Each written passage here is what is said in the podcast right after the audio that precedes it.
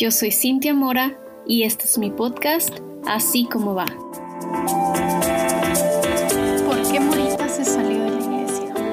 Bueno, para los que no saben, a mí me dicen Morita de cariño. Y hoy quiero hablar de un tema delicado para mí. ¿Por qué me salí de la iglesia en la que serví por tantos años? Bueno, el tema no es que yo haya dejado de ser cristiana, sino que simplemente me vi en el espejo y supe que había cosas que ya no estaban cuadrando con lo que yo he aprendido y he experimentado sobre Dios. Estuve en una iglesia aquí en Chihuahua por más de siete años, sirviendo siempre.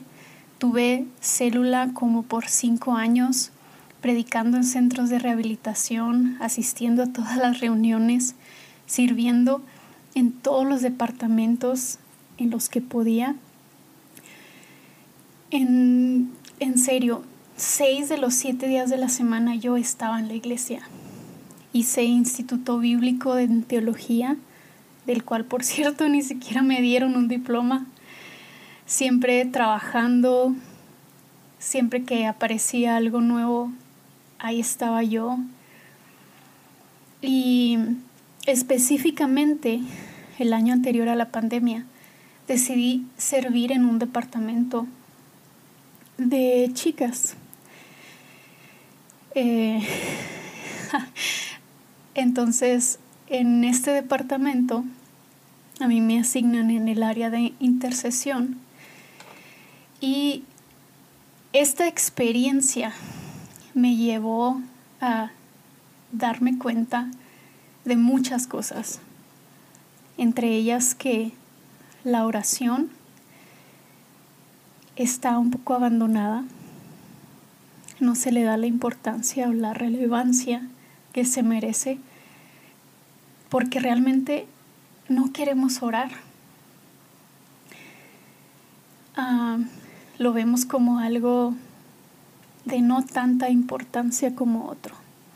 La gente en realidad quiere títulos, quiere reconocimiento, quiere estar enfrente de las cosas, de las reuniones, y justamente hay una predicación de Paul Watcher que escuché hace muchísimos años en donde él explicaba por qué es que prefería leer la Biblia a orar. Y él decía que leer la Biblia pues le daba conocimiento y ese conocimiento lo podía presumir. En cambio, oraba, ¿cómo puede presumir la oración? Ah, sí, oré cuatro horas seguidas. La gente te va a decir, oh, wow, felicidades pero hasta allí, bueno, es una interpretación un poco terrenal, pero ese era el punto de Paul Wacher.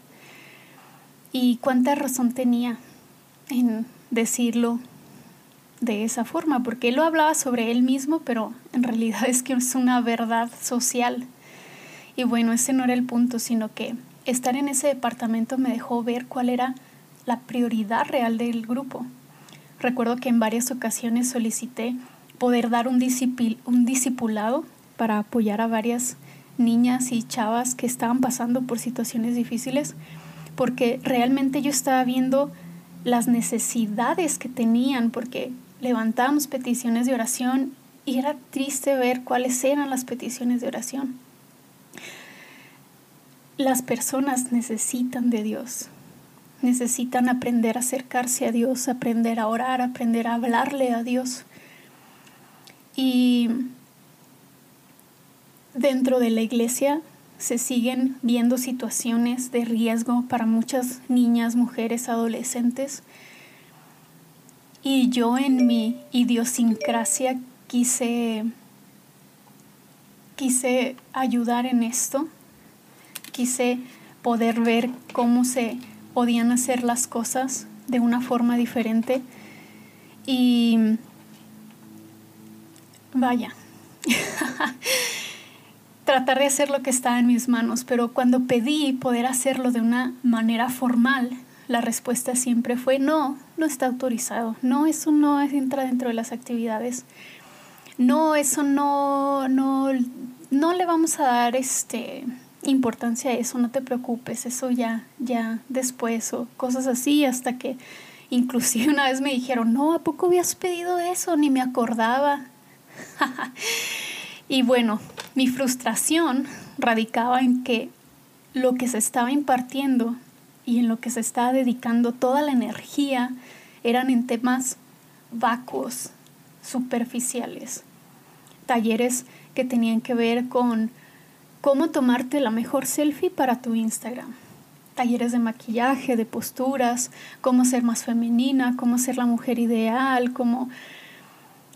Vaya, no le veo nada de malo a eso, pero el alma no se puede desatender dentro de la iglesia, en serio.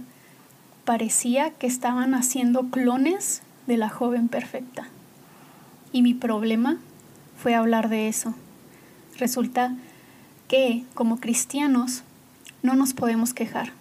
Como cristiana y joven virtuosa no podemos decir qué no nos parece o qué creemos que está mal o por qué ese no es el comportamiento de una hija de Dios. Una hija de Dios no se queja, sino que se calla y deja que Dios obre a su favor, así mágicamente.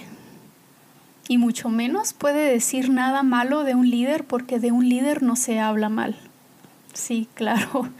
Bueno, el caso es que todo esto generó un descontento en la líder de ese momento, la cual decidió muy cristianamente hablar con mi pastora una sarta de basura y pues así en serio como telenovela del canal de las estrellas razón por la cual eh, y en conclusión de toda esta situación pues yo ya no puedo servir, bueno, ya no pude servir, porque así me lo dijeron, yo ya no tenía el apoyo de la iglesia y si yo quería ministerio yo tenía que salir afuera a buscarlo, así sin más, sin haberme dado el privilegio de, de la duda para aclarar la situación sin ver qué pasó entre alguien que tiene años sirviendo en la iglesia contra un líder que lleva apenas dos años de cristiano. Sí, la verdad es que sí me enojé. Y así como lo oyen, solo por ser parte del montón superficial, solo por decir lo que pienso, solo por no generar los frutos que nunca se me pidieron que diera, solo por defender una necesidad básica del cristiano como es la relación con Dios, por no querer ponerme vestidos y tacones en cada reunión, solo por no estar de acuerdo con la líder, o porque ésta se sentía amenazada de que le quitaran su trono, porque vaya, ese es otro cuento que si no tienes la apariencia estándar no puedes ni siquiera estar considerada para servir o para estar enfrente, porque sí, resultó que si estás gordita no puedes servir, que si no tienes el dinero suficiente no puedes servir, que si representas una apariencia que no va con el estilo de la iglesia tampoco lo puedes hacer, y mucho menos sentarte enfrente en el lugar reservado para los y las relevantes. Vaya que ese es otro tema también. Pero bueno, pasa la pandemia, termina, dejamos de ir todos a la iglesia, después volvemos a la iglesia, pero ya nada es lo mismo. Yo ya no volví a ver nada igual. En mi corazón había muchas inquietudes, toda la pandemia a mí me hizo hacerme muchas preguntas, muchas preguntas sobre la iglesia, sobre liderazgo, sobre el servicio, sobre amar al prójimo, sobre amar a la persona difícil, sobre amar a los fáciles de amar, sobre la prioridad de la institución, sobre la verdad detrás de estos conceptos y la, la verdad detrás de una cultura de iglesia. ¿Qué es lo que tiene más peso en todo esto? Toda esa situación me hizo preguntarme la razón por la que yo servía, la razón por la que yo diezmaba, la razón por la que yo iba a la iglesia, cuál era el sentido de estar enfrente con un título que la iglesia me daba ¿O por qué debo conformarme con una etiqueta que la misma iglesia me daba? Un mar de cuestionamientos que me hicieron entrar como en un espacio vacío, un espacio en el que sentía que flotaba y no estaba parada en ningún lugar firme. Y aunque yo no hubiera querido, de repente muchas cosas que vi y que por mucho tiempo dejé pasar, ya no me parecieron. Que cuando un miembro de la iglesia se va, le prohíben a todos los demás hablarle. Empecé a ver cosas como demandas adentro de la iglesia, preferitismo, el que más diezma es el que más merece, el borrego que mejor obedece es el que más honras debe tener no cuestiones, no hables, no mires a los ojos, no levantes la voz, no te quejes y todo va a estar bien. Me harté. Y en medio de mi enojo y en medio de todo eso, Dios me hizo pararme enfrente de un espejo y me preguntó, Cintia, ¿qué ves? Y me vi. Y lloré. Porque todo eso que me enojó todo eso que de repente ya no me pareció, todo eso que me llevó hasta ese punto, era yo. Yo tenía esas actitudes tan despreciables en mí misma. Yo era esa misma iglesia. Yo era ese sistema. Y eso estaba impregnado en mí. Yo era una con todos ellos. Yo estaba siendo parte y fomentando todo eso. Yo representaba eso. Yo fui parte de cada una de las situaciones injustas y de cada una de esas prácticas. Yo, Cintia Mora, era parte del problema y yo era el problema. Tuve que tomar una decisión. O seguir siendo parte del problema, o cambiar las cosas, o tratar de encontrarle sentido a la iglesia y validar si realmente las cosas tienen que ser de esa forma. Mi conclusión hasta el día de hoy es que la iglesia es un lugar en donde debe estar lleno de amor y no de luchas de poder. La iglesia debe ser un lugar en donde las relaciones se fomenten, crezcan y se desarrollen y no donde estemos poniendo en comparativa con el otro para ver quién es mejor que quién. Creo que el servicio debe ser considerado y no depender del monto de diezmo o de quién soy amiga o de quién no soy amiga.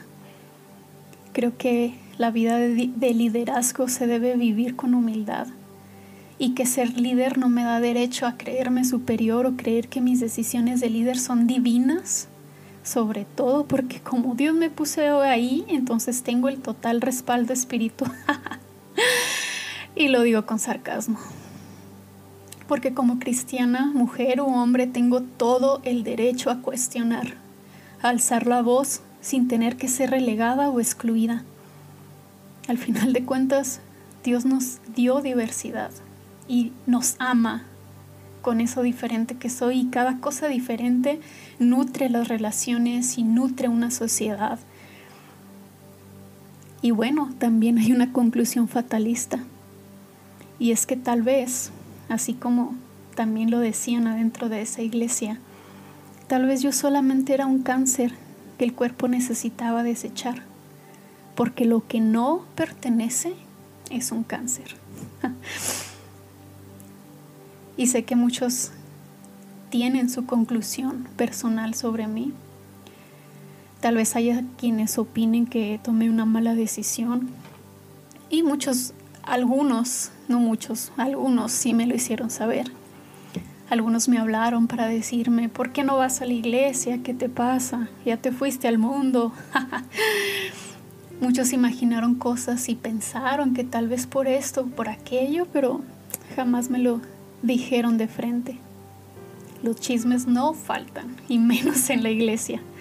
Es interesante de verdad a mi parecer, pero todo lo que hayan escuchado y dicho de mí, solamente valoro a aquellos que me confrontaron, que me hablaron de frente, a quienes se acercaron para darme aliento y demostrarme el amor y el cariño. Les agradezco con toda mi alma a esos que sin juzgarme me mostraron lo que la iglesia significa y que entienden que lo que nos hace hermanos es Cristo y no un edificio. Gracias, gracias a todos ellos. Y yo por lo pronto me sigo deconstruyendo, sigo creciendo, sigo aprendiendo, porque sí tuve que pararme en otro lado para ver las cosas desde otra perspectiva, pero todo me lleva al mismo lugar, a mi Dios, y experimentarlo a Él y a esa voluntad buena y perfecta que Él tiene. Que Dios les bendiga.